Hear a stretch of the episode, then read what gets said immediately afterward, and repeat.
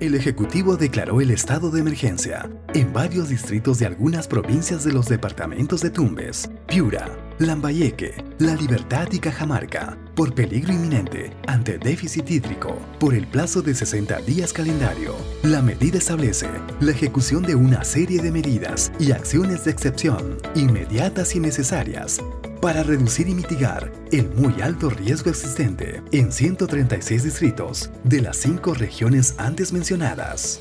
Tanto los gobiernos regionales de Tumbes, Piura, Lambayeque, La Libertad y Cajamarca, así como las municipalidades comprendidas en coordinación técnica y seguimiento del Instituto Nacional de Defensa Civil, INDECI, Ministerio de Salud, Ministerio de Educación, Ministerio de Agricultura y Riego, Ministerio de Desarrollo e Inclusión Social, Ministerio del Interior y Ministerio de Defensa y demás instituciones públicas y privadas involucradas articularán la ejecución de actividades que busquen la reducción de la emergencia debido al posible déficit hídrico.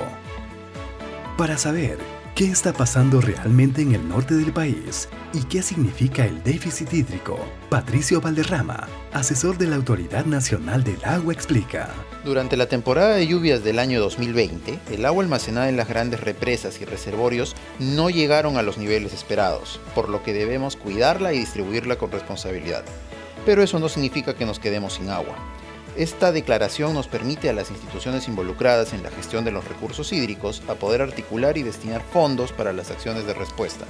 Desde la ANA ya venimos trabajando en acciones de contingencia para garantizar la seguridad hídrica. Asumir nuevas acciones para reducir el impacto es un compromiso que todos debemos comprometernos, como por ejemplo, realizar prácticas hídricamente responsables. Además, racionalizar el uso del recurso hídrico en nuestras actividades productivas.